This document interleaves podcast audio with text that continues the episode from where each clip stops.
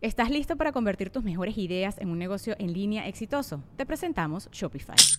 Tal vez no lo sabías, pero nuestro podcast More Than Mamis es un negocio y lo empezamos por supuesto para desahogarnos y hablar sobre la maternidad, no para convertirnos en expertas de ventas y del e-commerce. Así que sí, necesitábamos ayuda para vender nuestro merch y poner en marcha nuestra tienda. ¿Y cómo suena con Shopify?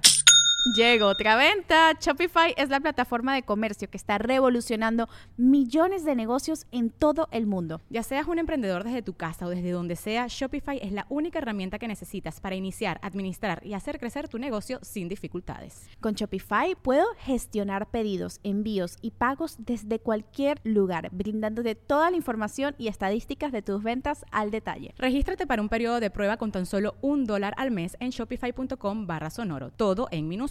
Ve a shopify.com barra sonoro para llevar tu negocio al siguiente nivel. Shopify.com barra sonoro.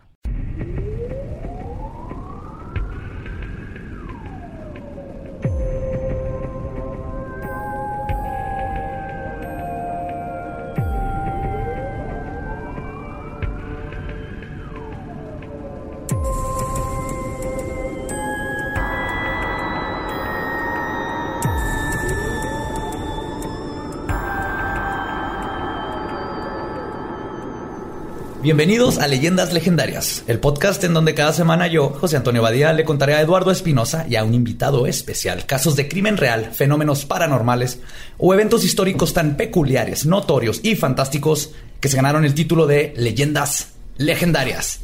Comenzamos aquí otra vez, ahora en la Ciudad de México, clima a gusto, lluvioso. Estamos con Eduardo, como siempre. ¿Cómo estás? Yo estoy bien. Si escuchan truenos, este es porque está tronando. Aquí si llueve, en el desierto donde grabamos siempre no. No.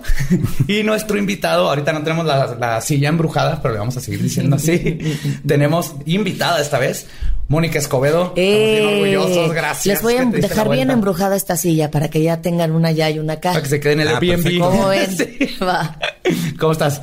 Muy bien, gracias por invitarme. Ya soy fan, ¿eh? Excelente. Muy bien. Uy. Pues te traigo, te preparé un tema que creo que te va a gustar bastante.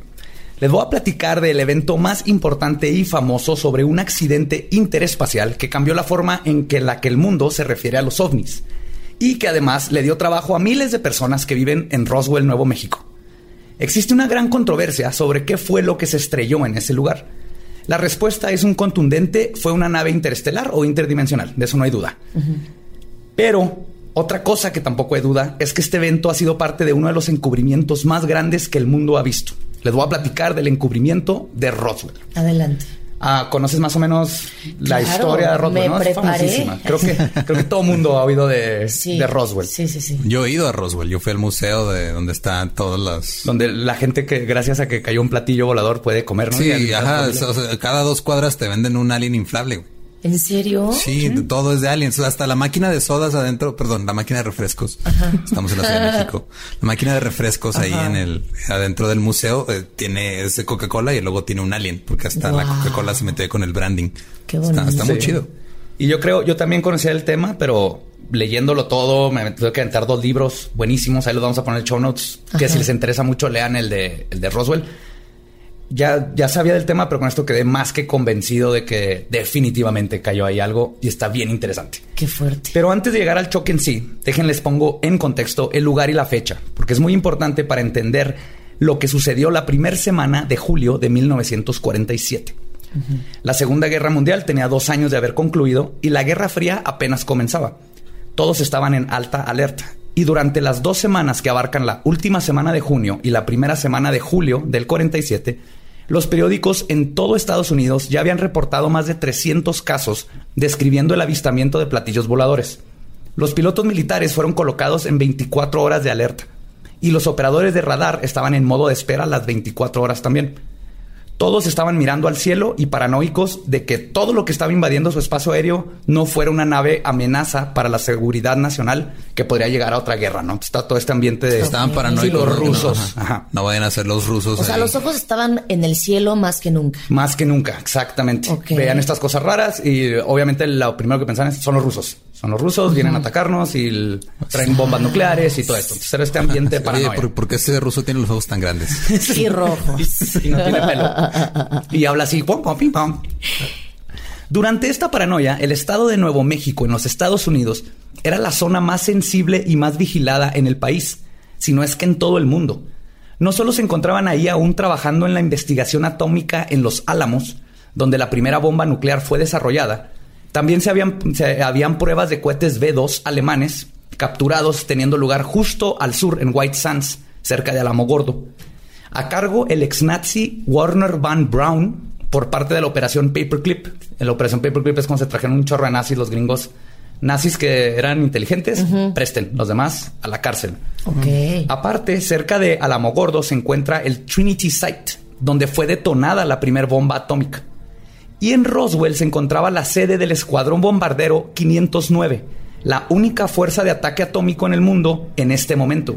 De hecho, fue el 509 que apenas dos años antes había soltado las dos bombas atómicas en Hiroshima y Nagasaki para poner fin a la Segunda Guerra Mundial. ¿Cómo se llamaban? Siempre se me olvidan los, nombres de las bombas.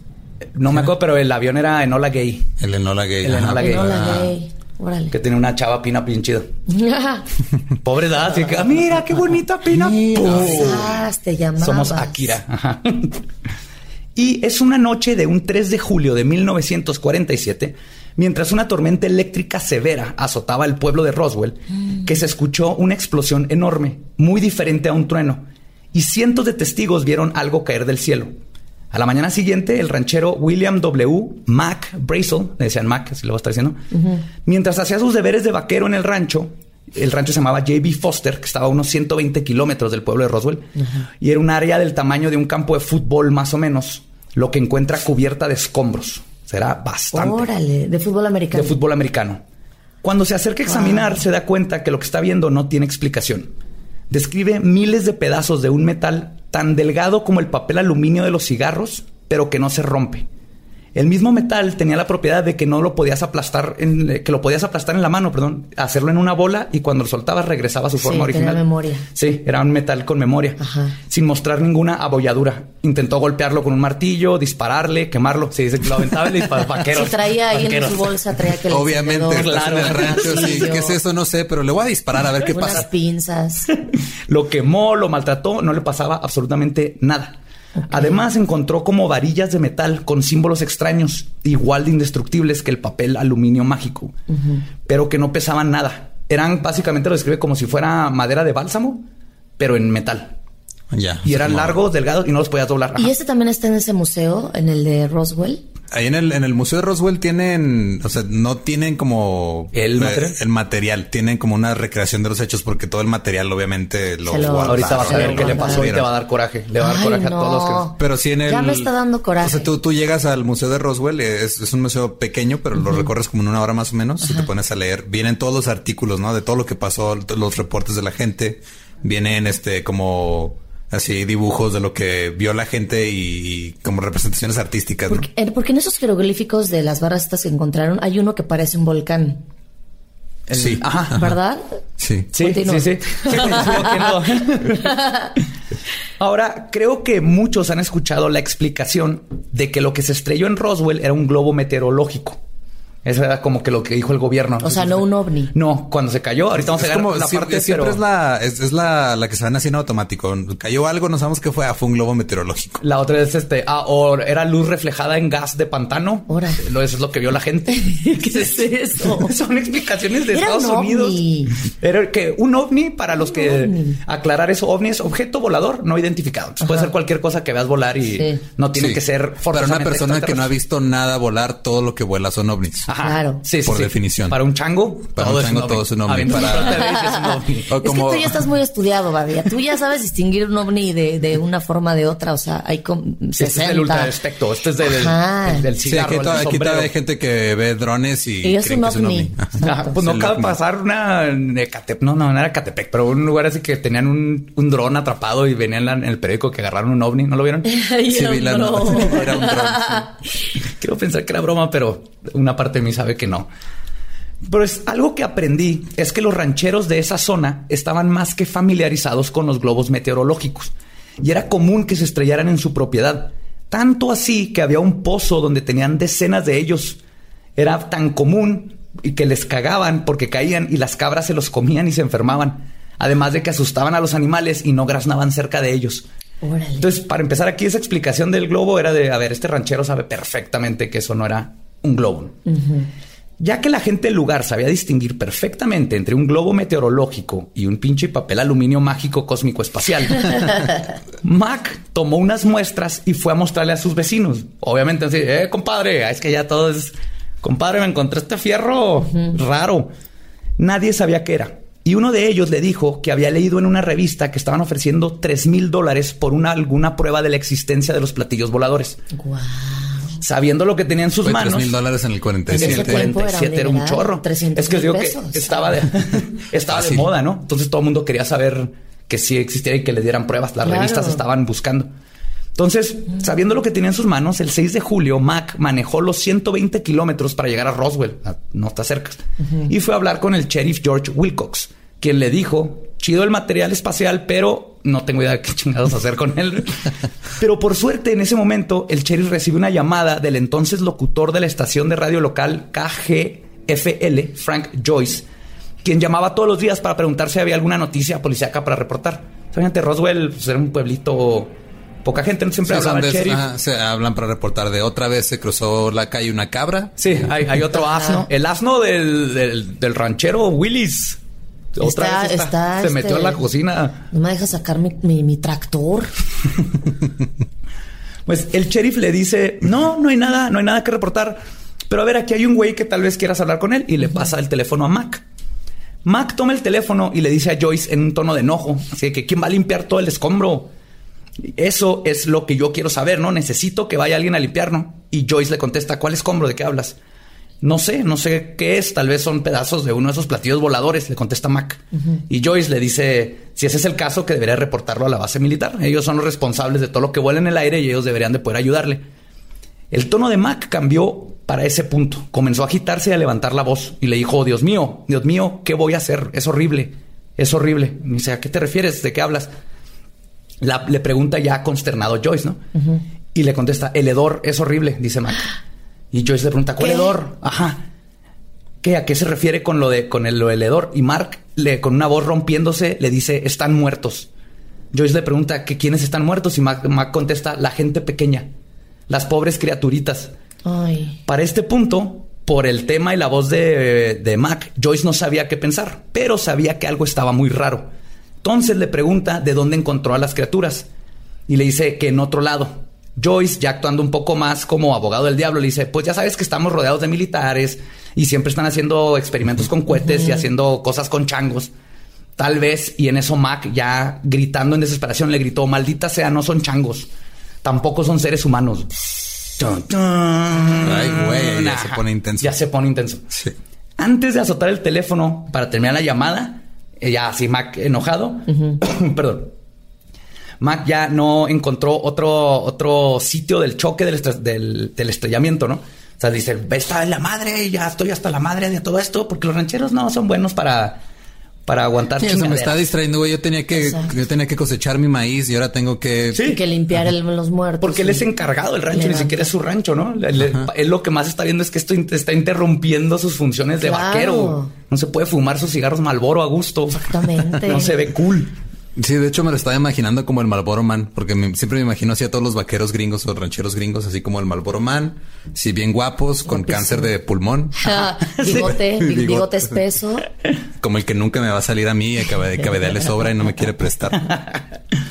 Pero resulta que Mac no iba solo cuando encontró el sitio del choque o del, del estrellamiento. No hay una palabra en español como para... Pues, cuando te toca un rayo y te estrellas. Te pues se estrelló, se, estrelló. yo le voy a decir el sitio del putazo. ¿Qué les parece? Ándale, va. El sitio del putazo. Con él iba Timothy Proctor, que le decían D Tenía siete años y era hijo de sus vecinos y se la pasaba ayudándole a Mark en el rancho. Su madre, Loreta, contó en una entrevista que ese día su hijo regresó a la casa y se veía notablemente asustado. Y jamás pudieron hacer que les contara sobre lo que había transcurrido ese día. No fue hasta 1994, cuando Loreta fue diagnosticada con un coágulo en el cuello que pronto le quitaría la vida, que Dee, su hijo, decidió llevársela al sitio del putazo pero no al lugar donde estaba el escombro espacial, sino que manejaron hasta una cresta a unos tres kilómetros de ahí.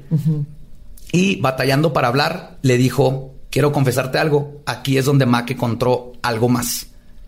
Y Dee no fue el único testigo de los restos de la nave y de las criaturas. Recuerden que pasaron varios días entre el putazo y que Mac finalmente fuera terminara sus tareas de ranchero para que fuera a reportarlo. Entonces, antes de esto estuvo yendo con sus vecinos rancheros a pedirles que fueran a ver el desmadre y que le dieran su opinión. Más de una docena de testigos fueron al rancho de Mac.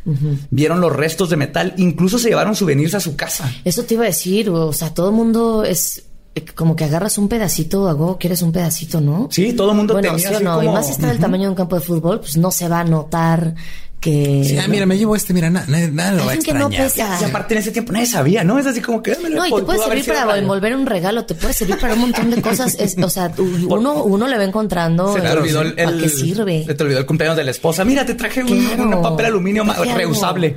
Wow. Para cuando hagas la eso, cena. Nada más rápido. ¿Esa, ¿Ese material existe ahorita?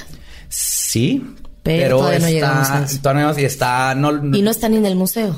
no, no, no. Ahorita vamos a ver, no lo recuperaron Cristo. todo, no lo quitaron. Ay, ¿qué? O sea, existen pruebas de que hay seres extraterrestres y todo en, en todo este encubrimiento, básicamente le quitaron a la humanidad el conocimiento y la seguridad de que no estamos solos. Eso es lo que más coraje da de, Sí. de lo de Pero eh, este año es el año en donde los extraterrestres nos van a invadir. Yo No, también creo. Van a llegar, Brasil. ¿Verdad que sí? Con una Cheves. O sea, ya es ¡Ey! inminente, ya es inminente que, Es que pues no nos que va a quedar pasar. de otra. O sea, la NASA ya no puede esconder, que además se me hace contra, eh, como que se contradice.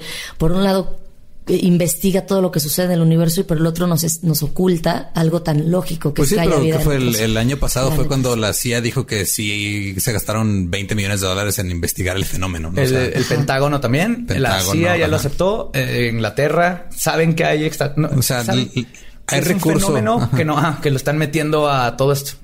Pero o sea, ya, ya no lo están, ya no lo están negando tanto, pero no lo están diciendo abiertamente. Ajá.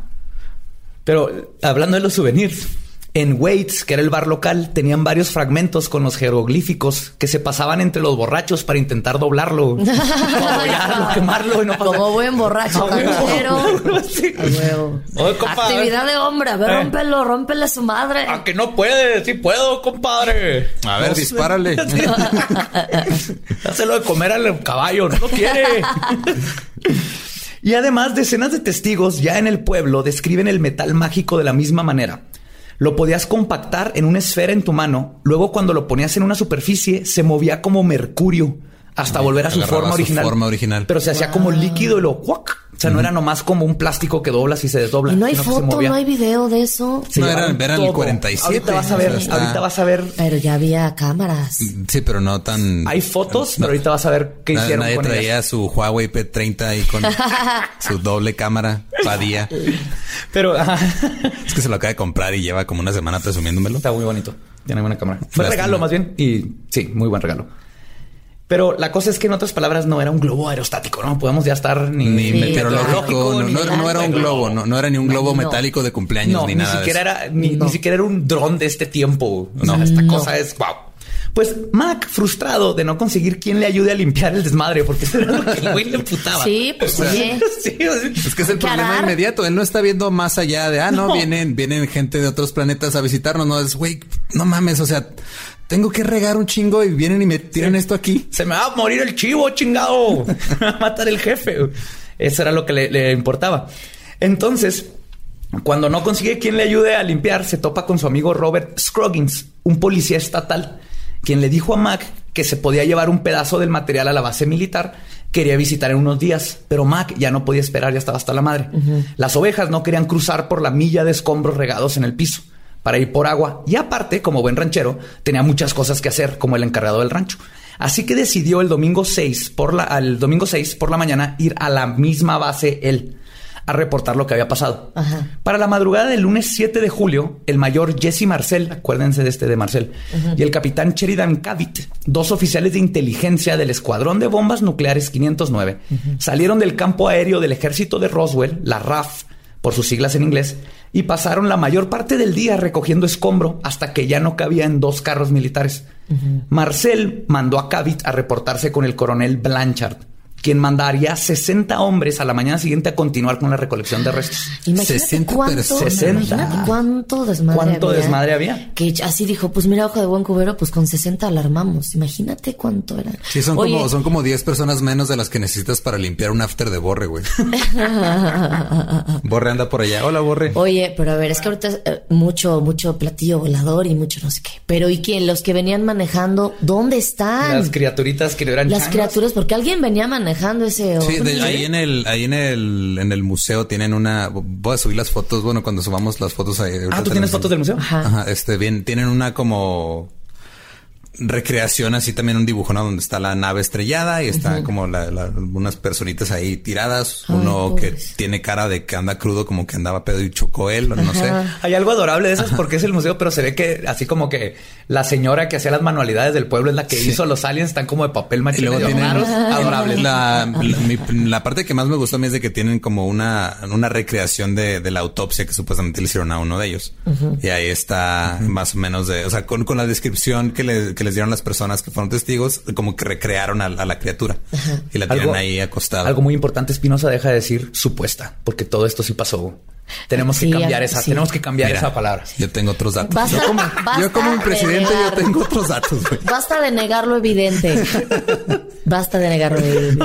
Bueno, ya. Esto pasó.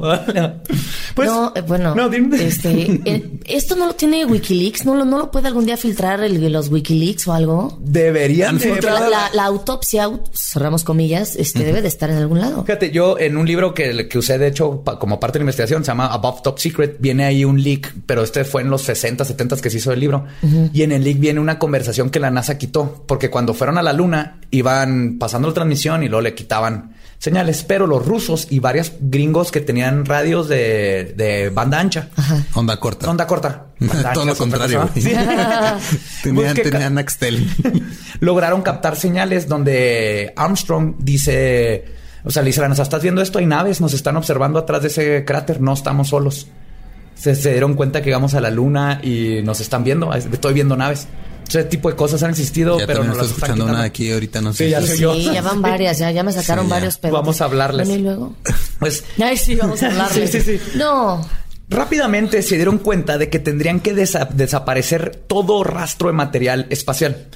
Comenzaron a ir de rancho en rancho levantando pisos de las granjas, amenazando a civiles, incluso niños, para que les entregaran los souvenirs que tenían. Para mediodía del 8 de junio, después de una junta de inteligencia, el coronel William Blanchard, oficial en mando no solo del Escuadrón 509, sino de toda la base aérea de Roswell, manda llamar al oficial encargado de información pública, el teniente Walter Hout, para darle el comunicado de prensa oficial que comenzaba con lo siguiente. Y cito. Todos los rumores sobre los discos voladores se convirtieron en realidad ayer cuando la oficina de inteligencia del Escuadrón Bombardero 509 de la Octava Fuerza Aérea de Roswell tuvo la fortuna de lograr tener en su posición uno de estos discos. Lo dijo oficialmente. Así, oficialmente así. dijo, ya tenemos uno. Tenemos prueba de que existen discos voladores, que fue repartido a los cuatro periódicos de Roswell. Tres de los periódicos tendrían que esperarse hasta la mañana siguiente para publicar el comunicado. Pero el Roswell Daily Record, que era el periódico matutino, haría historia ese mismo día con el ya famoso encabezado. El RAF captura un platillo volador en un rancho en la región de Roswell. Sí. Salió así, ¿no? Entonces todo el mundo fue de wow, le dio la vuelta al mundo. Ostras, Y eso no, nada más rápido, no ha vuelto a pasar en ninguna parte del mundo nunca. Roswell fue el evento que hizo que todos los países empezaran a tener protocolos de cómo lidiar con cuando caen ovnis y todo eso. Antes, Sí, eh, como fue, el, no sabían. ajá, como fue el primero, fue de, ah, ok, ya, ya pasó, ahora cuando vuelva a pasar. Y ya no vuelto que- a pasar. Pues ya no, ya no nos hemos vuelto no ha a parado. Exacto, más bien no nos hemos vuelto No ha parado, pero Ay, antes fue, güey, no mames, encontramos un platillo, ¡uh! Saquen la champaña. Ahora es, güey, calla a todos, hombres de negro, Qué quita tontería. evidencia, ya es el nuevo Y es que es el, o sea, es, lo que lo hacen como por el bien común, según ellos, por el hecho de que, ah, si, si se demuestra que hay, o sea, si la gente se entera que hay vida extraterrestre que de otros planetas, la religión se va a la chingada. O sea, Pánico. el, el- lo- todo- Bueno, a lo mejor ni así, pero- O sea, la, muchas de las... El psique de las personas, de muchas personas es muy frágil. Entonces, una revelación tan cabrona sí te puede mandar a la verga. O sea, si te quedas así de... Lo cual demuestra que todavía no estamos preparados, tal vez porque estamos a lo mejor muy... que es probablemente una de las razones por la cual no se presentan así tan obviamente, O sea, aquí venían de pari o algo y fue un accidente. Les cayó un rayo. Obviamente, no creo Sí, que sea una- coincidencia pues sí, que la estaba la tormenta eléctrica. Y fue un whoops.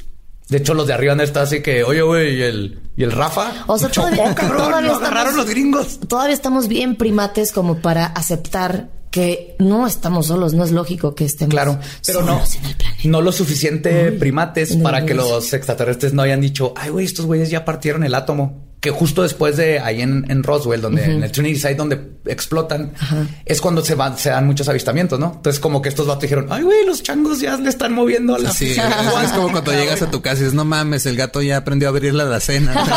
Voy a tener que echarle ojo. Voy a tener que poner una cámara para que no haga desmadre. Lo bueno es que son friendlies, pero bueno, a ver, Sí. continuemos. Pues aproximadamente a las 3 de la tarde de ese día, los niños que vendían el periódico junto a cientos de testigos vieron cómo por la calle principal de Roswell, porque era estos pueblos antiguos, ¿no? Que nomás una calle Sí, es un, principal. es un pueblo súper chiquito. Hay creo cinco mil, seis mil personas más o menos ahí, ahí viviendo ahorita. Está, es, son cuadras. O sea, lo recorres así súper rápido. ok. Pues ven, ven pasar un convoy militar compuesto de un camión grande de plataforma de 18 ruedas, protegido por jeeps, cada uno cargado con un contingente de militares fuertemente armados.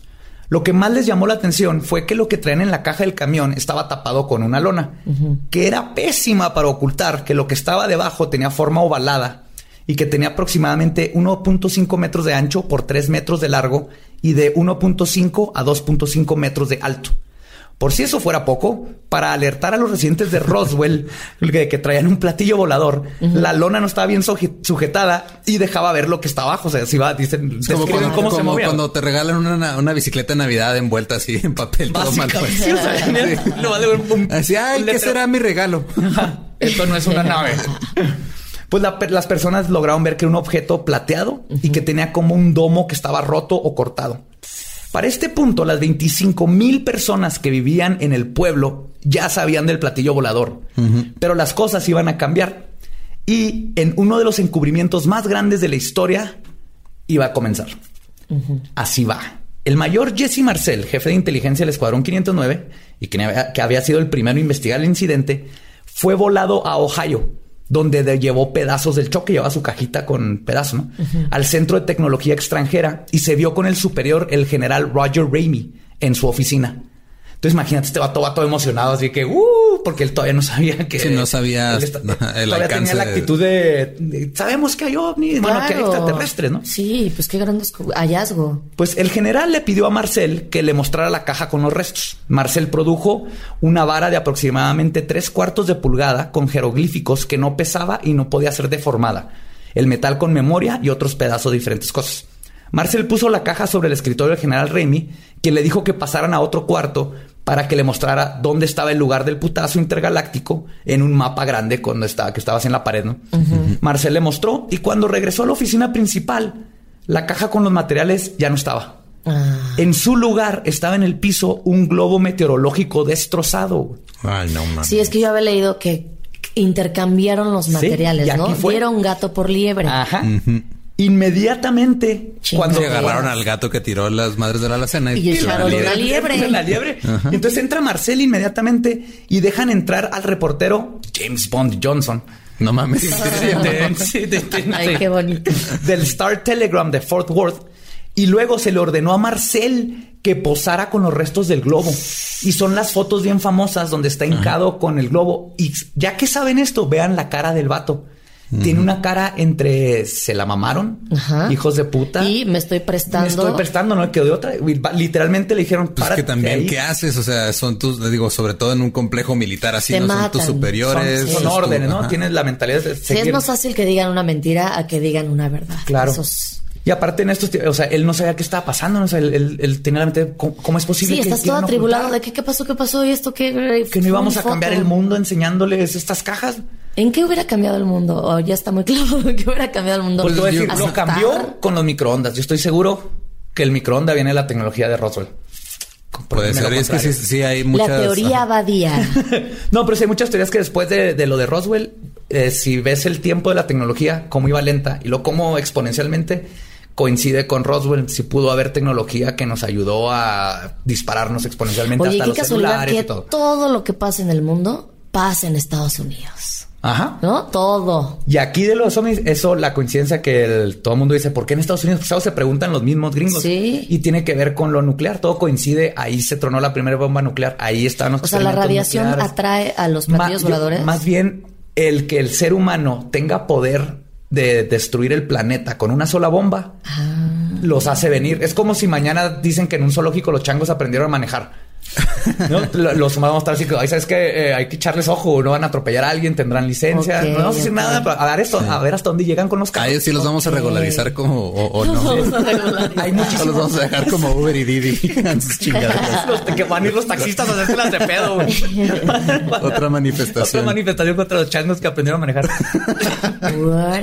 No, y hay muchísimos casos de bases de todo el mundo que ya tienen bombas nucleares, donde la disparan y llega una luz, le dispara cuatro láseres y A los huevo, apaga. esos son mis aliens. Y los Mira, apaga. Oh, en son de paz, mis Y aliens. no como plantas, eh, se la pasan en plantas nucleares, en, pan- en plantas de bombas nucleares y eh, las apagan, les hacen cosas como que es así que, "Ey, Órale. ey, bájenle, porque uno de estos se sale. Está Por ahí va la idea y coincide con que Estados Unidos fueron los primeros que sacaron, desarrollaron la bomba nuclear. Entonces, por ahí, por, por ahí podría ser. Ok. Pero terminando la sesión de fotos, el general le ordenó que se quedara callado, que no volviera a hablar de lo que vio en Roswell y que se iba a encargar del asunto. Y así fue. Marcel no sabía que una hora después del famoso encontramos un platillo volador del periódico, el general Raimi ya había mandado a toda la prensa en contra con una contrateoría. La famosa fue un globo meteorológico. Y ahora tenía fotos para complementar esta historia falsa. Se esperó a las fotos, luego las mandó, aquí está. Y para agregar insulto a la herida, le ordenó a Marcel que se regresara a Roswell a dar una conferencia donde dijera que se equivocó de todo Ay, lo que no. vio y que reportó en falso. No, yo me inmolo ahí. ¿Sí? Y que todo fue un globo. Ahora. Es una explicación que absolutamente nadie en Roswell se creyó porque todo el mundo ya había tocado las cosas. Claro. Y que eventualmente haría que el ejército cambiara su propuesta inicial. Mientras están haciendo sus mamadas con lo del globo, la lechería Clardy Dairy recibe una llamada de la base militar preguntando si tenían hielo seco. El encargado de... What? Sí. Ok. ¿Tienen hielo seco? ¿Cuánto hielo seco tienen? Lo, pues, ¿Y por qué una lechería tiene hielo seco? Pues Para para es que hay pocos negocios ahí en Roswell. es- Ajá. Hay pocos Ya habitantes. habían hablado que a la papelería, que a la Sí. Y vinatería. en el desierto, pues de antes Sí, de hecho, no, no todavía, refris todavía, no, todavía no se inventaba el 7-Eleven, se inventó después Todavía de no que llegaron los la sección amarilla. Tampoco. Ah, tampoco. Ni Google. no, espérense. El encargado de embalsamar en la funeraria Ballards, Dennis, recibe una llamada de la RAF y le preguntan al, le preguntan al director que si tiene ataúdes para niños. Después de colgar, vuelve a sonar el teléfono y es la RAF de nuevo. Ahora quieren saber cuál es la mejor manera de embalsamar un cuerpo que tiene ya un rato de haber estado expuesto a la intemperie del desierto. Preguntas súper específicas. Ay. Güey, o sea, es que es como si yo te llamo así en la madrugada. Oye, Badía, ¿t- ¿tendrás este un costal como de un 80 más o menos y un lazo? ¿Y cuál es la mejor manera de salir de la ciudad sin que hayan puntos de revisión? No más. Geniales los sí, es que no, ¿eh? o sea, digo, no, no, no es por nada en específico, nada más tenía la duda, güey, tenía la duda. Eh, Sigue con tu día. Básicamente así lo hicieron, porque para este punto el director de la funeraria les dice que si no quieren que vaya a la base a ayudarles con algo. Sí. A lo que la base militar le dice, no, no, no, no, nada, nada. Era para referencia. Ya sabes, por si acaso pasa algo Sí, después. estamos, estamos planeando matar unos niños. Tú no te preocupes. Esto tiene nada que ver, no tiene nada que ver con cuerpecitos y naves espaciales. No, no, no, nomás curiosidad. Era, era para un- una trivia. Estamos jugando trivia. Era para una tarea, mira. ¿Tienes cartulinas? Oye, oye, ¿y cuál es la mejor manera de matar a un alien? No más, no, No. más, o sea, de una vez, ya que te estoy preguntando. Pues mientras todas estas extrañas circunstancias estaban sucediendo, una civil que trabajaba en la base como especialista en seguridad, Miriam Bush, entre llantos y en shock, le confesó a sus padres y hermanos lo que había visto la noche anterior, mientras daba una de sus rondas en la base. Su superior la tomó del brazo y le dijo que tenía que ver algo. La llevó al cuarto de examinación, en donde ella inmediatamente supo que algo no estaba bien. Lo primero que gritó fue, Dios mío, son niños. Pero se dio cuenta que ese no era el caso. Su piel era grisácea, sus cabezas eran grandes para la proporción del cuerpo y sus ojos enormes que no se cerraban. El pánico comenzó a ganarle y en uno de esos se movió uno de los Ay, cuerpos. no. Ay, güey. Sí. Le y dio esto- diabetes, obvio. Y esto, sí, no. a, a mí lo que me preocupa es que le voy a poner Burgiback. Es Vamos a ponerle nombre. O sea, este que se movió estaba vivo, se estaba muriendo solo, fuera de su gente. no, Tenemos que pensar pobrecito. que había una criatura y me da cosa pensar en él solito Ay, no, muriéndose, qué pero se movió.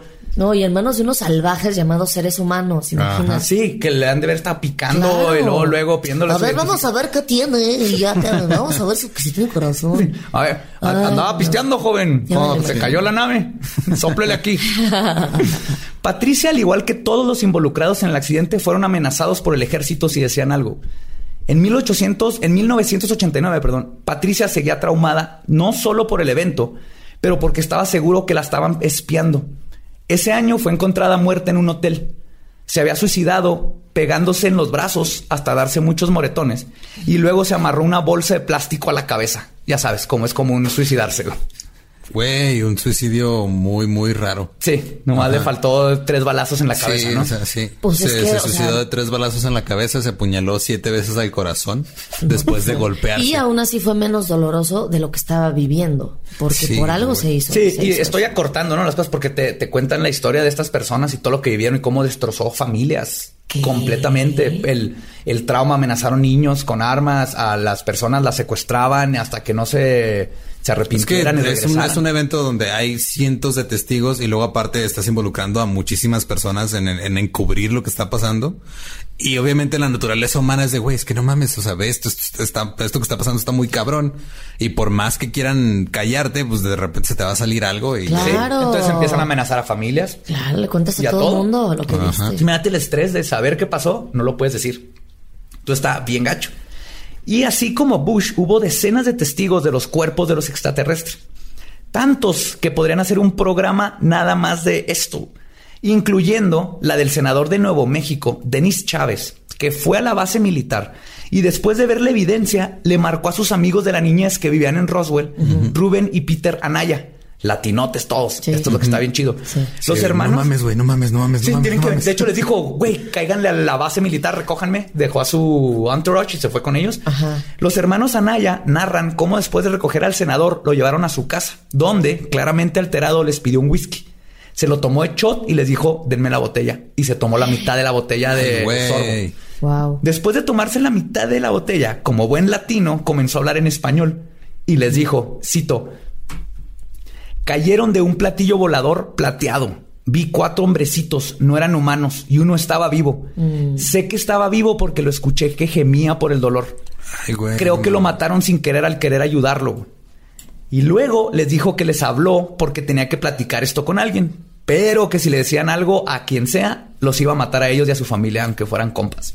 Ah, güey, así de cabrón. Así de cabrón. La de la seguridad de, nacional. de ¿no? todos la todo. gente no iba a creer. O sea, aunque estuviera ahí la evidencia, no, no es cierto. Aún así hubieran. Hay gente Dudado. que niega cosas o que. Creo que ese es el gran, como la paradoja de todo lo supranormal, ultranormal y esto que mientras más sólida sea la evidencia, más lo dudan. Y más ahorita. Si les enseñan una foto de un alien hablando, dirán computadora. De un fantasma moviendo en vivo en Facebook Live. Ah, sí. Es demasiado real. luz. Es demasiado real. No puede sí, ser. Sí, cuando es demasiado real. Les es enseñas una, les enseñas los números y te enseñan una gráfica y yo tengo otros datos. Yo tengo. Entonces volvemos a lo mismo, güey. Te recuerdo que estás en el DF, en donde nuestra cabecita blanca es nuestro güey Tlatoani. ¿Sí, eh? Así que. Estamos en otro territorio. Estamos hablando de buen ov- punto, de ovnis. Perdón, perdón. Mejor, mejor, hablemos, mejor hablemos de otro cabecita de algodón, el buen Jaime Maussan. El buen Jaime Maussan. Ah, Jaimito. Un saludo, un besote donde quiera que esté mi Jaimito. Pues después de visitar a sus amigos, el senador Chávez se encargó personalmente de amenazar a la estación de radio, quienes tenían varias entrevistas de gente de alto rango militar declarando sobre las pequeñas criaturas y el platillo volador. Les dijo que si sacaban las entrevistas al aire iban a perder su licencia y tal vez su vida. Que básicamente la función del senador fue ir y como pues conoce a la gente, porque otra fue callar a la gente ya del lado político. y También a que todas te las pongan, o sea, digo, no sé si fue por su propia iniciativa o por órdenes de más arriba, pero si fue por órdenes de más arriba, qué culero tener que llegar con tu gente, con la gente que convives todos los días, y decirles, no, güey, o sea, es que no puedes decir nada porque te voy a tener que chingar. Sí, y más culero es, güey, güey, ven, ven, ven. Un alien, güey. No le digas a nadie o te parto la madre. Sí, exacto. Qué fuerte. Porque además en un pueblo que nunca pasa nada. Imagínate que caiga un ovni. Obviamente ya era un revoloteo, me imagino ahí Roswell Este era era el chisme. eh, el día del ovni casi casi, o sea, héroe nacional. ¿Cuál Sí, Juanita le puso el cuerno a su esposo? No, no, no, no. Este era un- Ay, no hubieran dejado morir al alien. Imagínate cómo cambiado. la- Ah, todavía bien traes más. Te Ay, fal- Cristo, Vamos, como a la mitad, Mónica, apenas. Dios mío. Prepárate, Ay, Mónica. Cristo. Otro testimonio muy interesante fue el de la esposa del sargento Leroy Wallace. Era policía militar y le tocó trepar los cuerpos de, eh, de lo- de uno de los aliens a los camiones. Después de su muerte, la esposa al fin trajo a la luz lo que había sucedido. Después de regresar a la casa, la ropa de su esposo olía peor que cualquier combinación de olores asquerosos que te puedas imaginar. Quemaron la ropa luego, luego. Y Leroy comenzó a bañarse hasta 10 veces al día con lejía y jabón. Y aún así no se podía quitar el olor de encima. Por dos semanas tuvo que comer con guantes porque sus manos seguían apestando. a Aliencito muerto. Guarden Pero- ese ruido. Pero lo voy a poner de tono para cuando me mandes mensajes, güey. Por favor. Pero coincide, ¿no? Con Mac y su el hedor, ¿no? Es, del- es en un olor horrible. Pues Ajá, claro. Como ven, todos los testigos concuerdan en que los aliens olían horrible. Incluso doctores que estuvieron encargados de las autopsias, pues, son de verdad, tuvieron que detenerlas porque no soportaban el olor. Uno de esos doctores se entrevistó en anonimato con el ufólogo Leonard Strickfield, uno de los más respetados, y es que nos da la mejor información de la anatomía de nuestros visitantes accidentados. Más tarde, Strickfield proporcionó una gran cantidad de datos adicionales. Cito, me enteré de su química interna y algunos de sus órganos, o mejor dicho, por comparación con los humanos, la falta de ellos. El ser era humanoide de tres y medio a cuatro pies de altura y pesaba alrededor de 40 O sea, libras. entre metro y metro veinte, más o Metro menos. 20, 40 libras, como Ajá. 20 kilos. Como de entre, entre, entre, entre Raulito y Chap- entre Raulito Meneses y Chaparro Salazar, más Así, o menos. Más o menos.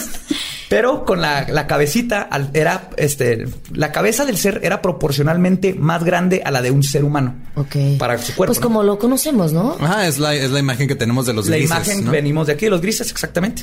El ser tenía dos ojos grandes, redondos. Su nariz era vaga, con solo una ligera protuberancia. Su boca era pequeña y no tienen dientes. Aparentemente no se tiene una función como medio de comunicación o como un orificio para la ingesta de alimentos. No tienen tráquea, no tienen dientes, no, No, se nada conectan nada, más ahí- tienen como una Se ranurita. alimentan de otra forma. Curiosamente, de, porque este caso tiene más de 600 testigos y todos los que vieron los cuerpos describen las bocas como si los hubieras cortado con una navajita, así nomás. ¡pup! Una pequeña ranura, Así sin labios. sin labios, de hecho. Dice, los brazos eran largos y delgados y las manos tienen solo cuatro dedos, sin el pulgar. Y les daban casi, les llegaban casi hasta la rodilla. La descripción de la piel no es verde, Springfield continuó. Algunos las describieron como beige, marrón o rosado gris. Y uno dijo que se veía casi gris azulado. Bajo la textura fue, la textura fue descrita como escamosa, pero no de reptil, más como piel con cuentas. Imagínense ahorita la piel de tiburón. Sí, como muchas escamitas pegadas, pero tan chiquitas que no se, no, no se ven como Sí. un cocodrilo, sino así se ve como liso hasta que lo ves de cerca. Entonces no tenían genitales y su sangre era transparente, sin células rojas ni linfocitos, lo que significa que no se utiliza para transportar oxígeno. Tampoco tienen sistema digestivo ni tracto intestinal y de hecho no tienen ano. Y acabo de resolver por qué les gusta picarnos el ano cuando nos secuestran. Como ellos no tienen ano, ven un hoyito y dicen, ¿qué es? Y le meten cosas para ver qué es, porque para ellos eso es raro. ¿A poco no? Tiene sentido. Oye, ¿y tienen corazón? No, no tienen órganos. No tienen corazón. Tienen como. Entonces, ¿cómo están vivos? ¿Qué, qué, qué los mantiene? Pues, ¿Quién sabe? Pues es que estamos, Eso o lo sea, vamos a saber en unos 30 años. Estamos A acostumbrados mejor. a nuestra Vamos vida basada en carbono. Sí. Sí, y en, en oxígeno y tenemos que comer para darle. Sí, ellos funcionan. Digo, si no entendemos cómo viven los pulpos todavía bien, ¿no? O sea, Ajá. O sea, no vamos a entender a los aliens. los árboles comen luz. Estos pueden comer energía electromagnética. No sabemos. Wow. Pero- Sí, exacto. Es como, es como un árbol con ojos. A lo mejor se alimenta de luz y absorbe agua por los pies. No sé. Ah, Ya me urge que se apuren a, a- a, este los los científicos científicos. ganas y todo, porque ya quiero saber todo de los ovnis. Quiero entrevistar a un ovni algún día. Pues después Uno- de a un esto- ovni. A un ovni. Sí, con un micrófono y la nave. así. Discúlpeme, señora nave, ¿qué, qué opina usted de...? Dice que ya me dio quemadura Bueno, de sol. Está muy bonita, es plateada. Dice, alien. Para el 9 de julio, la noticia oficial, entre comillas, para encubrir el choque espacial ya estaba en las portadas del periódico. Y el granjero Mac Brazel declaró que, cito, lo que encontré esa noche fueron pedazos de hule, papel aluminio, papel grueso y varas de madera. ¿Tú crees que el güey manejó 120 kilómetros Claro para no, ver si le dan claro 3 mil dólares no. por varas de madera? Sobre esta declaración hay que tomar en cuenta que el ejército tuvo a Max secuestrado desde el día que fue a mostrarles la evidencia y que unos meses después de su nueva declaración se compró una troca nueva y dejó de trabajar en el rancho para irse a abrir su propio negocio en Albuquerque. O sea, este era un Ah, vaquero ayudante de rancho Y de repente y de ya- repente troca ya no va a hacer y tengo mi propio negocio. ¿Qué, qué vendían al Albuquerque? No decía No cuál era el no. negocio. Se puso a... Pero vendía de a kilo por kilo, a lo mejor, no sé. Ajá. A vender papel aluminio. Tal vez. Ah. Que, hijo, quién sabe, a saber qué. Pues la cortina de humo funcionó. La gente de Roswell fue silenciada con amenazas. Toda la evidencia fue recolectada y el mundo se creyó la noticia del globo. Fue hasta 1998 que Stanton Friedman, que mencioné, entrevistó a uno de los doctores que hizo la autopsia, físico nuclear e investigador del fenómeno ovni, se enteró del incidente de Roswell y contactó al ahora retirado jefe de inteligencia Jersey Marcel. Acuérdense que esto fue antes de los tiempos en, había, Sí, en los- en 47, había un ¿no? teléfono, creo, en Roswell en ese tiempo, ¿no? Entonces era más Sí, fácil ahorita hay como todo. cuatro, más o menos. Sí. Pues se contacta con Jesse Marcel, quien reveló que definitivamente lo que habían recuperado no era un globo meteorológico. Y esto revivió el caso, ya en el 78. Ahí es cuando se 78 empieza o a enter- 98. Dijiste 98. Ah, 78, perdón. Dije. Ajá. La extensa investigación de Friedman, que volvió a poner la presión sobre el ejército, hizo que reaccionaran rápida y efectivamente, encubriendo el encubrimiento con un encubrimiento. ¿Ok?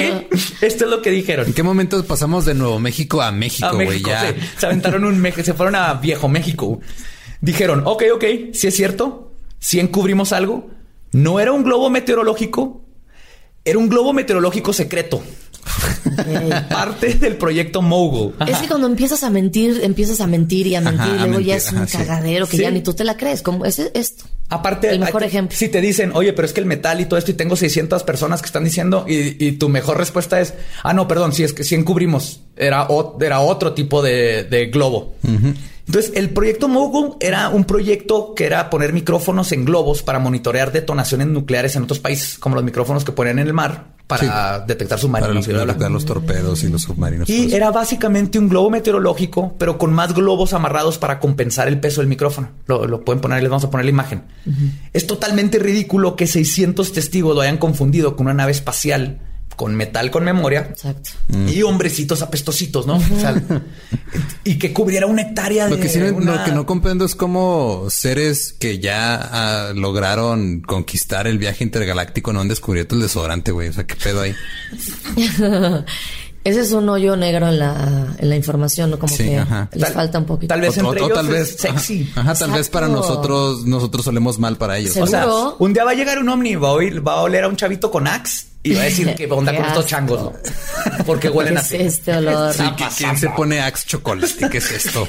Se pone Axe. punto. Ok, si tienes menos de 15 años, te puedes poner Axe. Más de 15, Ya. No, si tienes menos de, si tienes entre 13 y 18, ponte lo que sea, por favor, sí, güey. cebolla. pues en 1994, el congresista Steve Schiff mandó a hacer una auditoría para asegurarse de que todo lo que se documentó en el 47 fuera examinado. La investigación duró un año y el reporte titulado El reporte Roswell, verdad contra ficción en el desierto de Nuevo México, declara que no era un ovni ni extraterrestres, que el problema es que cuando Marcel y Mac declararon que había un platillo volador, estaban usando un término nuevo que en esos tiempos no tenía un significado claro. Y lo más seguro es que no se referían a un platillo volador como un platillo volador cuando dijeron que era un platillo volador. ¿Ok? Ok, Como- va, va, va. Clarísimo. Vieron un Sí. pedazo de tela y dijeron, Sí. esto es un platillo volador. Vamos a acuñar ese término. Vieron madera y dijeron a huevo, los platillos voladores llevan madera. Ajá, sí, no, Seguro. no.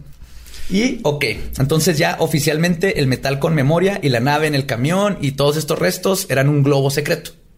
Pero ¿y los cuerpos? ¿Y los hombrecitos? ¿Y los hombrecitos? Pues en 1997 la Fuerza Aérea sacó otro reporte llamado el reporte Roswell, caso cerrado. no mames. Sí. caso cerrado. Con la doctora Polo. ¿Qué pasa el hombrecito? Ah, ese es otro. ¿eh? Ese es otro. Tienen un carrito de sándwiches, pero más bajito porque está más chaparro. No, ese es otro programa, güey.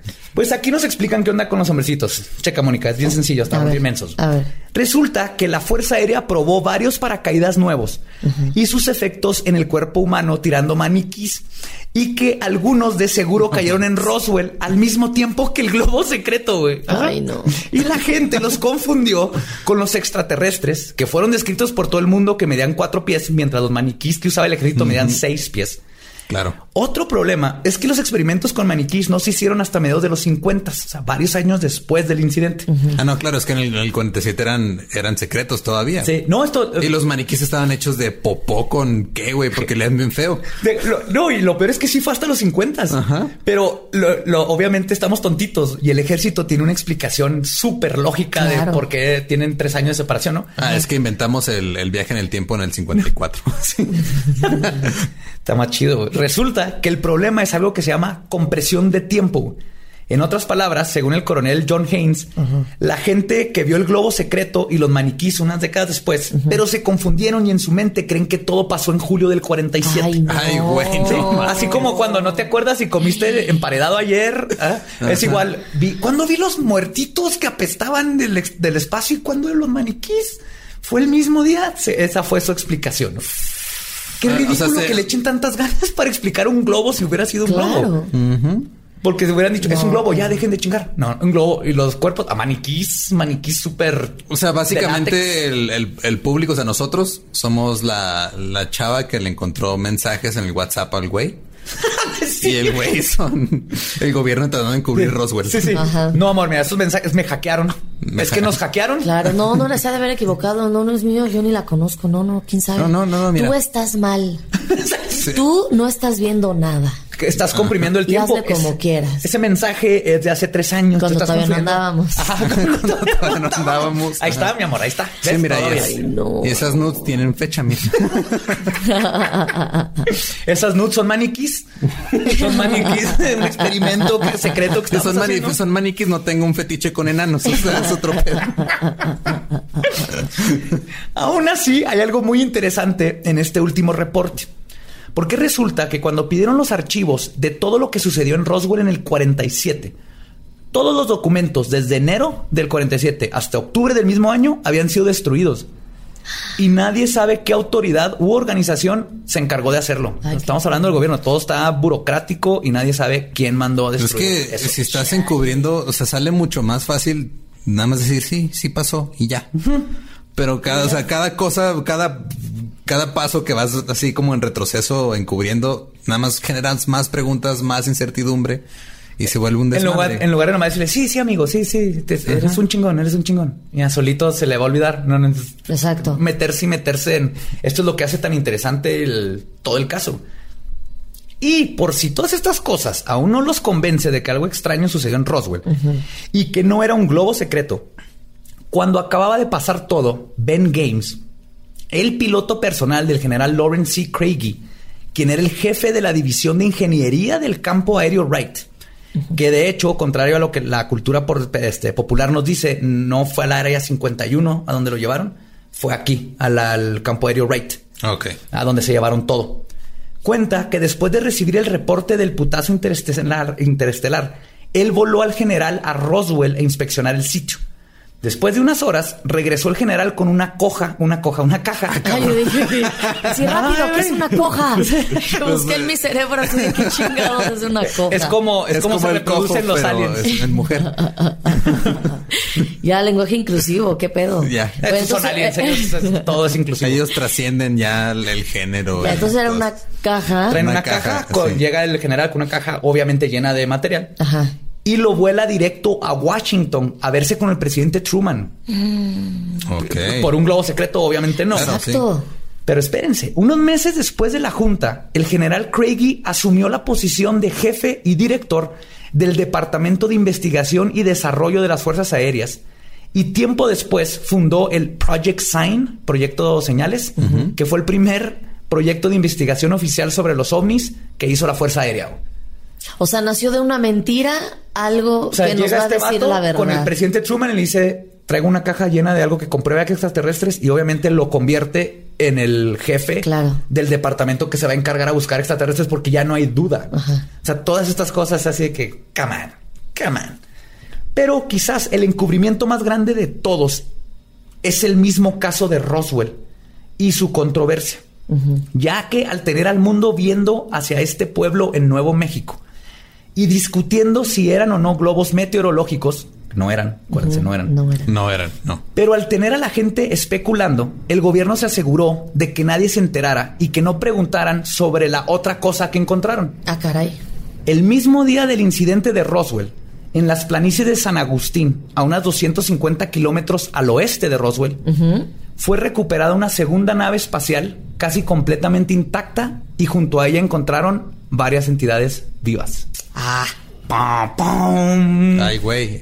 Y con eso se acaba el encubrimiento del caso de Roswell en San Agustín, mucho menos documentado, porque toda la atención estaba en Roswell. Ajá. Ahí encontraron varias entidades vivas y una nave casi entera, con grises. con grises Vaya. vivos. Vaya, vaya. Y igual había un ranchero que andaba, hay alguien ahí vivo, llegaron, se los llevaron en camillas.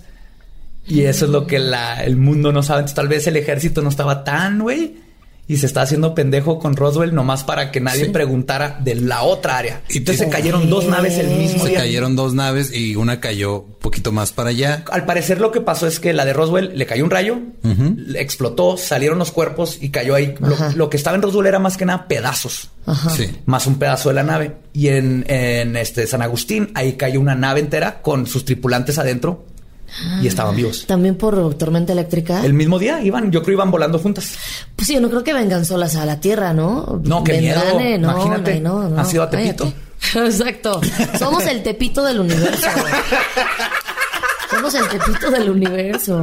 O sea, aterrizas, te ven y antes de preguntar, cuchillo. Ya te, ya, ya te Vienen sacaron el, de paz, cuchillo. ya te sacaron el cristal Claro, interestelar. ya. Ellos Te nomás venían por un, por un, por la temporada 6 de Game of No, Thrones en DVD. ya te Clon. Y ya valió Venían madre. a ver a los ornitorrincos. güey. Tienen que ver, este pinche animal está bien raro. güey. Verga. Nos agarró el ejército. güey. Nos están picando la cola. Y de hecho también, bueno, ese ya lo platicaremos después, pero México tiene su propio Roswell y está bien cerquita donde somos nosotros, allá en, sé si se El que, escucha? el que me habían contado.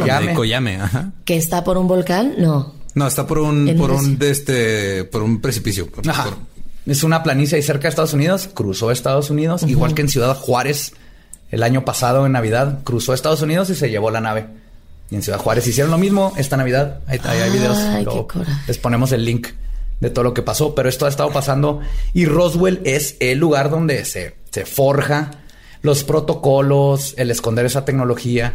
Entonces los gringos desde ahí empiezan a tener nueva tecnología y todo eso que están compartiendo. Y si esto pasó en Roswell, Rusia es más grande, ahí les pasan más cosas. Sí, claro. Ahí les tienen que haber pasado cosas así, pero los rusos, ellos sí son buenos para... En Rusia llegan y matan a los 25 mil del pueblo. Sí. Exacto. Y con- en, en Rusia tienen alma de espías, Sí, ¿no? entonces todos son allá- espías, casi que, bueno, no todos, pero, o sea, tienen esta onda más como de inteligencia. Sí, en Rusia ahí sí llegan y te chingan así de, ah, ¿tuviste algo? Bye. Bye. Sí, ahí no es de, de que, que a grises, o blanco o negro. Ajá. Y yo aquí le quiero mandar un saludo si sigue vivo y nos está escuchando a Disbris. El, el aliencito y sus amigos. No sé si los No, tengan. ya quién no era el cuánto nombre que le vivan. pusiste, pero- Ya se me olvidó cuál era. No, pues, pues como eh, eh, la, la- la forma del agua, ¿te acuerdas de esta, de esta película? Sí. The Sí. Shape of Water? Que, que mm, iban a matar por nada a esa criatura, pues igual, los seres humanos somos una- un desastre. O sea, es que sí, es la, es la no tenemos reacción. Es, tolerancia. mira, es algo que no, es, algo que no conozco. Lo Voy a, lo mato. Lo abro para Lo ver voy la a abrir para ver qué. Ajá. Ese es un dilema muy grande que tienen los, los que buscan a Bigfoot, a pie grande. Porque entre ellos, entre todos los investigadores, es nunca vamos a matar a uno. Pero eh, la desesperación es, mientras no tengamos un cadáver, no nadie nos va a creer. O sea, la- los científicos, Sí, hay claro. científicos que lo investigan, ¿no? Pero no tienen pruebas fijas, pero no, no lo van a lastimar. Pero es ese, ese dilema de es que nomás tengo que dispararle a uno y entonces si ya el mundo sabe que existe esta gran bestia, pero Sí. qué tal si era la última, ¿no? ¿Qué tal si maté a Yubi? Al último Bigfoot. Yubi, el último. Bigfoot. Al último pie grande. Híjole, pero es que entonces de San Agustín no sabemos casi nada entonces o cómo? San Agustín hay también se hizo una investigación, se trató de negar igual, pero hay muy poca factible que pude encontrar, básicamente como tres este escritos científicos, uno de ellos de este mismo autor, donde habla pero es muy corta porque ese Lolo lo callaron y como era tan lejos, ahí había nomás como cinco testigos. ¿Y eso está de la parte de Estados Unidos o de México? Es ahí mismo en, ajá, en, en Estados Unidos. Ajá. San Agustín está a 250 Está kilómetros. lejos, son de sus tres horas. Sí, Ajá. más o menos. Son sus tres horas. sus Pero bueno, a en- buena en- velocidad. Eh, no sabemos a qué velocidad viajan las naves, entonces igual para ellos serán 20 minutos. No, pero o sea, cayó lejos. Sí, cayó lejos. Ah, bueno, sí, ya tendré. Sí, pues eh, bueno, si las hay naves que viajan a 5000 kilómetros por hora. Sí, por un avión. sí, no, los estos platillos voladores, este. El platillo volador Son los platillos voladores deben ser interdimensionales para cómo se mueven y las distancias que recorren tienen que poder básicamente o meterse un hoyo negro o algo y aparecer y desaparecer en otro lado, si no no podrían irse. Sí, porque las distancias son muy largas. las- Porque si, las naves pueden hacer eso, también lo- lo- los, los aliens. Deben de poder sobrevivir O- ese tipo de. O sea, que, que, que como que estén en, en estas cuerdas o en estas dimensiones. O sea, por ejemplo, que, hay, que haya un gris ahí sentado en la silla que está al lado del Lolo. No, es borre. Puede ser que haya uno. Puede ser que haya uno ahí sentado. Ya me están sudando las manos porque me dan No, un sí, chingo de hay- miedo. No se me vayan a aparecer. Hay una teoría que habla de que más que porque los vemos siempre todo lo vemos desde la cabeza racional, pragmática y dogmática del ser Sí, humano. claro, a todo lo que Ley de la la física lógica. y nada puede ir más rápido que la luz. Claro. Pero si lo pensamos, hay varias teorías que es- hablan del ultraespectro. Entonces, el espectro normal de la luz llega infrarrojo, ultravioleta, ¿no? Y ya no los podemos ver. Entonces, ¿qué tal si estos se mueven dentro de esos espectros de luz que no conocemos, no podemos medir, no podemos manipular? Es que sí, o sea, físicamente es- estamos muy limitados. Sí, o sea, a no lo mejor nuestra mente puede volar y tal, pero nuestros ojos pueden ver nada más lo que está alumbrado. Punto. Los, por eso los niños, los animales pueden ver cosas que nosotros no, porque todavía tienen sentidos más desarrollados. Como niños perdemos ese sentido al no usarlo. Sí, cuando, cuando un bebé nace se tarda varios, varias semanas en como delimitar sus sentidos.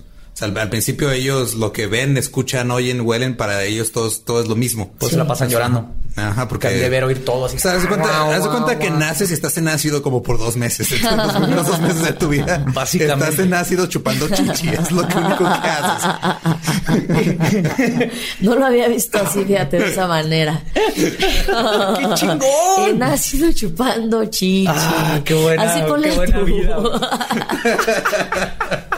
Ay, quiero ser bebé Qué otra bonita vez. manera de, de, de, de una Eulalia cuando eres bebé. Y ahorita que sea el ultraespe- ultraespectro, si ven la mayoría de las naves, espa- este, los ovnis que se ven, van cambiando de luz.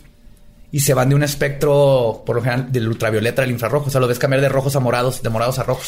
Yo he visto el que es rojo. Ajá. Y el el, que parece como si fuera Marte. Ajá, tú Sí. me contaste una vez que, que vi- tú estás en una fiesta Era Marte. uno, ¿no? Y ahora que me he clavado más y ya sigo en el Instagram hashtag ovni y salen unas cosas padrísimas, salen ahí los diferentes tipos de ovni. Y ahí vi que yo ya he visto, no sé cómo se llama, pero el que es rojo. Sí, el que es así. Salí y dije, ay, mira, qué chistoso, ahí está Marte. Y, de y ya, ¿no? Me metí a mi casa, salí como a las dos horas otra vez y seguía Marte, cerramos comillas, ahí. Y de repente empezó a moverse como en zigzag hacia acá. Y obviamente me cagué y me metí a mi casa para que no me hiciera nada. ¿Les hubieras sacado cafecito o algo? No, me, me cago. No, no, no. O sea, si me dijeran, a ver, Moni, te vamos a dar la opción de que puedas ver a un extraterrestre en tu vida, le digo, no. No, qué miedo. No. Yo en secundaria, cuando sa- salían los, los expedientes secretos X, eh, pues nos Ah, llegaba fan. en Juárez, nos llegaba en la tele. Ajá. Yo tenía mi camisa de un alien y tenía mi cachucha de X-Files y Ajá. todos los viernes era sentarme a ver el episodio. Y luego cuando me iba a dormir colga- colgaba mi camisa de alien en la ventana y tenía un letrerito que decía Come get me. Y Ay, yo- no. Era mi sueño. Es lo que te dije de Era la, mi sueño que la, me- vez- la vez No, pasada que, te, que hablamos de aliens que dijiste eso es lo mismo que te, que te dije la vez pasada. No vinieron por ti porque olieron tu desesperación. Pero fíjate que sí, hay, sí hay una teoría dentro de todo en, en los ovnis, todo lo paranormal, que tiene que haber un grado de incertidumbre, como que es este el, el colapso cuántico que tienes que observarlo para que pasa, para que pase. Sí, como En lo el paranormal es al experimento de doble, el double slit. Ajá. Entonces, si alguien está buscando fantasmas en una casa con muchas ganas, no deja claro que no. incertidumbre para que se manifieste el fenómeno. Le quita la mística. Está observándolo demasiado. Claro. Yo tengo una, una hipótesis que es eh, áticos, sótanos, abajo de la cama, closets, lugares oscuros. Ahí hay fantasmas. y- O una casa abandonada. Pone que no mataron a nadie, pero empiezan a ver cosas. ¿Qué tienen en común todos estos lugares? No hay nadie que esté observando. Mm. Entonces no se colapsa el, este, el estado cuántico. Hay todas las posibilidades están presentes. Porque no hay un observador que diga, oh, aquí hay una pared sólida, aquí hay focos, aquí hay esto. Entonces es más probable que frecuencia y todo salgan fantasmas, espectros, Bigfoot, lo que sea. Porque una teoría es que Bigfoot está como que entre dimensiones y por eso no encuentran cadáveres de Bigfoot. O sea, si todos estamos en la misma dimensión y existe la reencarnación, tú puedes reencarnar en un alien. Estaría bien chido. Estaría chido, sí. No, y otra Oh, teoría, no sé. ¿qué tal si nosotros somos, los aliens somos nosotros que ya evolucionaron y Es se lo fueron que luego eh, hay teorías que dicen eso. Y luego nosotros, el Homo Sí. sapiens, se va a ir en, en mil años, se va a ir y lo vamos a regresar a ver a los chimpancés ya grandes. Claro. Y cuando, cuando hagan el. Así, ¿qué vamos a hacer hoy, papá? Vamos a regresar en el tiempo a ver cómo eran nuestros ancestros. A ver a los chimpancés dónde andan. Ay, güey, Mira mira, ese el pendejo. átomo, verga. Mira, ese pendejo se está metiendo un condón por la nariz. Y seguimos y nada cambia, hijo. Verga, nos caímos en el ejército. Mira, acaban de descubrir el podcast. Tápate el ano. Ay, no. No, te juro, me están sudando las manos porque sí me da. O sea, me encanta ver lo- los ovnis. Me fascina ver cómo se mueven y, y sí los he visto. Hay gente que pues nunca los ha visto y les tengo mucha pena. Pero los que sí, qué padre, ¿no? Lo- Sí, creo pero- que en todos estos fenómenos, hasta que no lo ves, no, nadie te puede convencer de lo contrario, ¿no? Porque te pueden enseñar un video y vas a decir fake, mil explicaciones. Lo tienes que ver en vivo Claro. para poder decir, ok, sí, eso Y es. hay un montón. En México hay un montón de paraderos de ovnis. Hay un chingo. ¿Y sabes cuál es el problema? Y es bien sencillo. La gente no voltea para arriba. No, pues ya está todo el día en el chingado celular. Sí, así de fácil. Todo el día en el chingado celular. Nomás tienes que hacerte un hábito de voltear para arriba y te aseguro que Ayer justo íbamos algo. caminando por insurgentes y Badía iba en su celular y se perdió la maravillosa escena en la que un, un güey en bici casi se estampa con el metrobús por ir en su celular. Ay, Badía. Estaba Yo sí checando lo los vi. mapas. Ajá. Y- Ay. Entonces Sí, hay que, hay que voltear más para arriba y Sí, para hay que los voltear más lados. para y- arriba. Volteé y- para y arriba. para los lados antes de cruzar la calle en bicicleta.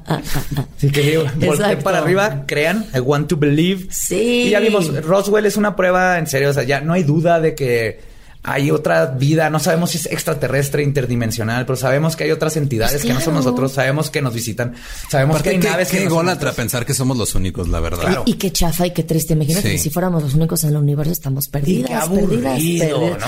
Claro. Y- no, sí. ya se tiene que poner más chingón esta, e- e- este mundo, este universo, Sí. ya que vengan y que nos canten un tiro o amor y paz o algo. Fíjate que en uno de estos libros venía un este un comunicado de un general de los Estados Unidos Ajá. y decía, ¿saben qué? Ahora se van a acabar las guerras porque todos los países se van a tener que juntar para ver qué onda con lo que está pasando ahí arriba. Pues mira, Donald Trump ya dijo que va a ser el Space Force. Eres- entonces. Ah, sí. Pero para mí, sí, pero no es, pues es Donald Trump, obviamente no va a hacer nada. para mí, obviamente esto Va a es- armar, va a armar un, un muro interespacial y los van, lo van a pagar los, los neptunianos. esto de acabar con las guerras, porque es cierto, en Watchmen pasa, ¿no? Si hay un enemigo en común, todos nos vamos a juntar. Ahora el Claro. enemigo es... Pero esto no le conviene al mundo porque lo- No. las guerras es dinero, ¿no? Y el estarnos peleando. Entonces también es otra razón más para encubrir que tal vez deberíamos dejar pelea- de pelearnos entre nosotros porque hay algo más grande allá afuera que no sabemos si es bueno o malo. Si te dijeran, Badía, oye, va, mira, ya descubrimos que sí, se- sí se puede vivir en Marte y encontramos que hay un este. ¿Tú te irías? Pónganme la sonda en el trasero y vámonos. ¿En serio? Pero la sonda no era requisito, güey. O sea, Ustedes No, ya sin sonda, no, ya, ya sin sonda. Ya vieron que no nos gusta. Ah, sí. Tú, Lolo, si te dijeran, te vamos a mandar a Marte, a vivir a Marte. pues yo me voy. Sí o sea, sí me voy. Es que tiene que ver, o sea, digo, estoy a gusto aquí todo lo que sea. Exacto. Pero si me puedo ir y, y Pero ya puedo sin estar regreso, allá. ya Sí, sin no, obviamente sin regreso. O sea, y es lo que quiere hacer Elon Musk. No, no, Elon Musk no Sí, ya quiere. están avanzaditos, ya están. Evan, o sea, si a mí llegan y me dicen, ¿sabes qué te toca irte? Sí, porque también te- tenemos que, como seres humanos, ver más allá. O sea, estamos acostumbrados a ver por nosotros mismos y, y no ver por el... Por la humanidad. Por la humanidad en general. Entonces, si el hecho de que yo me vaya a Marte y me muera allá va a hacer que avance lo que está pasando acá, ok, es un sacrificio por millones y miles de millones de, de, de Eran lo- vidas. los pioneros de antes, ¿no? Se nos olvida los vikingos que llegaron a México Ándale. y nadie Sí, se acuerda ya no de ellos, si pero abrieron, abrieron camino. Claro, los claro. primeros que llegaron a Norteamérica cruzaron el estrecho de Bering. O sea, si esa gente se hubiera quedado, si estamos bien a gusto aquí en el Mediterráneo, ya, la verga, no hay que No, movernos. imagínate. Hubo mucha gente. es- es- el ser pionero es parte del espíritu humano. Ya lo perdimos mucho porque ya casi todo lo Yo conocemos. de aquí los veo, la verdad. Yo de aquí les les Aparte que he eso- hecho sus yo me la viviría en Marte siendo el primero, así, fue el primero que hizo origami, Chuck. fue el primero que hizo limonada, me la pelaron, el primero que hizo limonada en Marte y me voy a estar haciendo plaquitas para ganarme así todo. Ajá, el primero que comió papel de baño en Marte mientras escribió un cómic. Se pelan. Mira, yo aquí yo, si, si en Marte pegan mis chistes, a lo mejor me quedo allá, Te güey. quedas allá, imagínate. Allá hago carrera, güey. Pongo Comedy Yo Central. Marte, allá. y allá me quedo. Ay, qué Sí, interesante. Pues ya. Creo que a final de cuentas es. de- esto se encubrió, esto existe. Hay más. Si 600 personas dijeran, vimos que él, ese tipo mató a ese tipo y el- no hay otra prueba más que 600 testigos. Sí. Eso le- en la corte, ese tipo se va a la cárcel. Claro. Si los 600 personas describen en mí lo mismo. Sí. En Roswell es más, hay más pruebas a favor de que habían extraterrestres, de que había una nave, que en contra. Eso es lo que se me hizo espléndido. Así cuando le dije, wow, ya no hay duda en mi cabeza de que esto sucedió. Y para mí eso es así, ah, me cayó bonito, así calientito en el corazón. Wow. sí, así que cuídate, Mónica, porque esto es real, van a venir por ti. No. No. ¿No? No, por mí no, que vengan por ustedes. Bueno. Porque ustedes quieren que vengan por ustedes. mando- Yo te juro que de repente le digo, WhatsApp. alguien, si estás hoy, me estás oyendo, me estás viendo, no me interesa verte, no me interesa que, que me digas hola, nada. No. Me- es que me voy a cagar. Guarda rises pises, Me voy a les quedar. gustan. No. Se los avientas se algo aprendimos de Steven Spielberg. Avientas y se distraen. Bueno, pues, Amigos, muchas gracias por haber. sigan a Mónica en sus redes, por Sigan- favor. sigan- síganme redes. en mi podcast. En tu Te lo sigo. podcast Te lo sigo con Alexis de Anda y Y Eduardo Eduardo Talavera. Talavera. Oigan, muchas gracias por, por invitarme. Cada, ¿Cuándo sale el podcast? Sale el- Todos los domingos. ¿verdad? Todos los Claro, todos los domingos. En todas las plataformas, ¿no? En todas las En todos plataformas, lados. ya saben, en todas las plataformas y en YouTube también, pero o sea, la gente me gusta porque el podcast se escucha pues en, en Sí, audio, es, ¿no? para, O sea, es para estar limpiando algo, sí, manejando. o sea, sí hay visitas en YouTube, pero pues escúchenos. Ajá. Sí, es que vamos ahí poco a poco metiéndole el podcast al... Eso sí, muy feo, perdón. Está haciendo que la gente mexicana entienda que el podcast es para escucharse en el tráfico, Que lo de la disfruten, mañana, que lo disfruten. Totalmente. Sí, y pues también... Es la nueva radio. A mí Sí. me gusta pensar que es la nueva Es, radio. el, es como lo que hizo Netflix para la- las series. Antes yo tenía que estar pendiente el viernes porque si me perdía X-Files, me Sí. ya no lo iba a volver a ver hasta dos años después que hicieran reruns. el radio igual, el programa te lo perdías uno de la mano peluda y bye. Y lo que son los podcasts es quiero ir, igual que Netflix, este programa este día a mi hora cuando saque a pasear al perro. Cuando yo salga, ahí haya tráfico, cuando yo tenga tiempo, cuando esté trapeando, a la hora que sea. Y me gusta Cuando hagan el amor. censura. Si alguien hace el amor escuchando leyendas legendarias, por favor, háganos saber. Inténtenlo. A ver si es Qué posible. perturbador pensamiento. Vamos a hacerlo ¿Con qué. ¿Con qué podcast, ah, tu podcast harías el amor? ¿Con qué podcast de leyendas? ¿Con cuál capítulo de Ajá, leyendas? ¿con cuál? Híjole, el- el- bueno, Badía como que se, se, se causa autoplacer con todos, entonces no sé qué pedo. Eh, Con el monstruo de Catepec. Ese uf, sí, ese Monstruito sí. de Catepec, sí, está sexy el perro no imaginario. sé. No, yo creo que con el de con el de los narcos narcos satánicos porque me gusta la voz de Franevia. O sea, tiene, a ver si alguien, alguien tiene- tendría un capítulo favorito para, para hacer el amor. Háganoslo saber. Incluyan en su lista de Spotify para coger, ahí pongan el podcast. Barry White. Maluma, episodio Caubalto 60.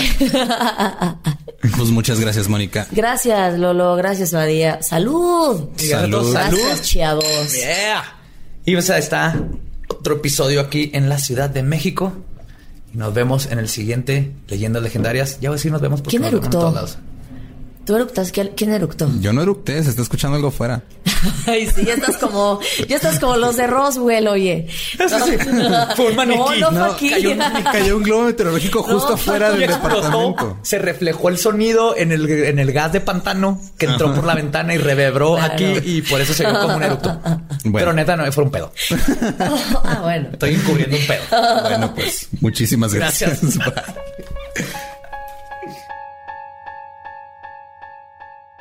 ¿Qué te pareció el episodio, Badía? wow, güey. Wow. Es que desde que estamos grabando video para el intro y el outro también hay que... Sí, ya les qué tal, ya nos pueden ver las caras aquí. Cuando mandemos saludos y los leíamos, los leíamos, ¿eh? Los- Los, los leamos mal. ¿Eh? ¿Eh? Ya mi lista, yo les dije, los que no, los que nos están escuchando, estoy mostrando el cuadernito con todos los Mira, nombres. se nota quién es el más viejo aquí, el que usa la tecnología y el que no, el que usa la pluma. Pero sí, estamos en su parte, la parte favorita de los que piden saludos. Ajá. Ya, Sí, básicamente. Ok, yo tengo aquí, me pidieron que le dijera feliz cumpleaños a Moni Aguayo de parte de Julio César López. Cumpleaños del Ya estamos 14 de julio. Sí, güey, ya, dedicatorias de ya llegamos a eso. Sí, un Moni. feliz cumpleaños, un Feliz- abrazo. Feliz cumpleaños. Moni. No vamos a cantar feliz cumpleaños No. de las mains. No, eso. no, A Eduard Torres Toledo, que nos pidió saludos por Facebook, por Instagram, como tres veces y está obsesionado con caníbales. Saludos, este, al rato hablamos de caníbales. Oh, sí. Muy próximamente, te lo prometo. A Gabo Bernal, a Mérida Brena, a Iván Luque y su esposa Dice Salazar, a Jesús Amarrón y a Eduardo González. Esos son los que me pidieron por Facebook.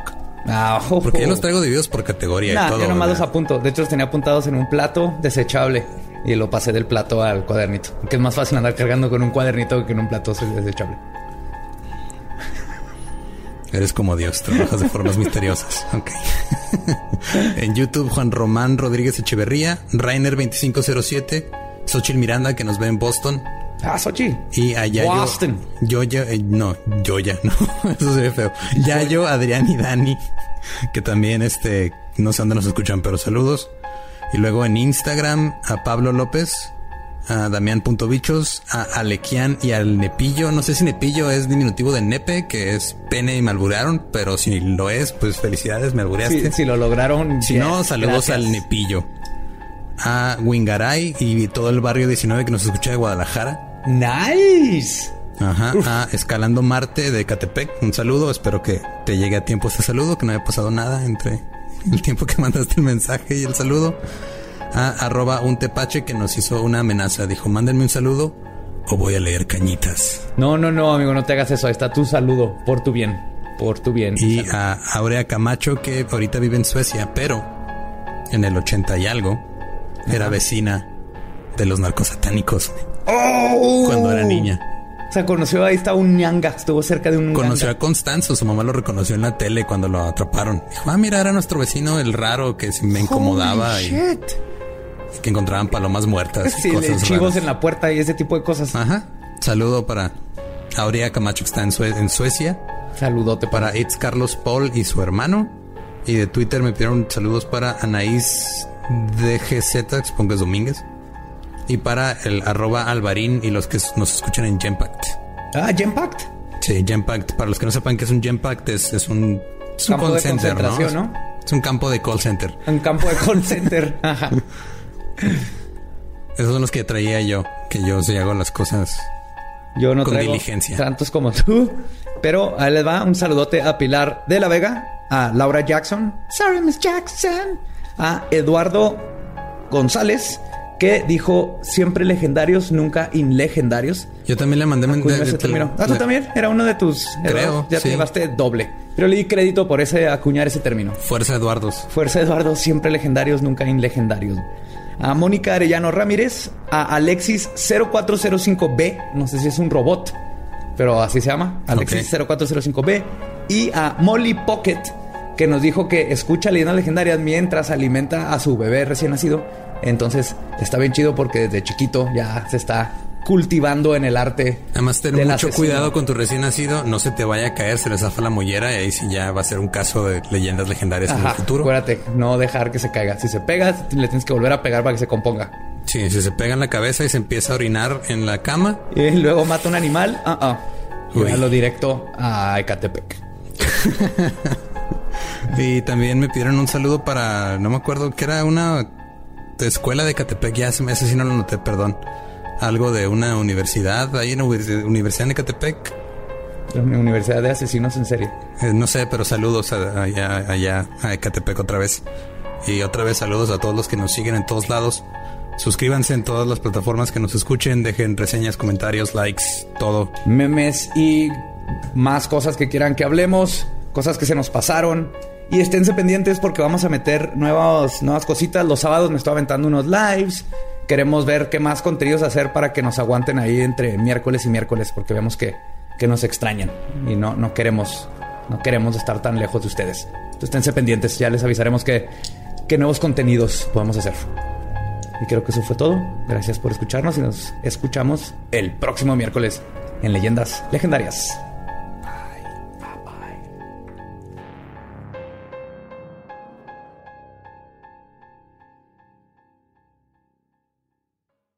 ¿Estás listo para convertir tus mejores ideas en un negocio en línea exitoso? Te presentamos Shopify. Tal vez no lo sabías, pero nuestro podcast More Than Mamis es un negocio y lo empezamos por supuesto para desahogarnos y hablar sobre la maternidad, no para convertirnos en expertas de ventas y del e-commerce. Así que sí, necesitábamos ayuda para vender nuestro merch y poner en marcha nuestra tienda. ¿Y cómo suena con Shopify? Llegó otra venta. Shopify es la plataforma de comercio que está revolucionando millones de negocios en todo el mundo. Ya seas un emprendedor desde tu casa o desde donde sea, Shopify es la única herramienta que necesitas para iniciar, administrar y hacer crecer tu negocio sin dificultades. Con Shopify puedo gestionar pedidos, envíos y pagos desde cualquier lugar, brindándote toda la información y estadísticas de tus ventas al detalle. Regístrate para un periodo de prueba con tan solo un dólar al mes en shopify.com barra sonoro, todo en minúsculas Ve a shopify.com barra sonoro para llevar tu negocio al siguiente nivel. Shopify.com barra sonoro.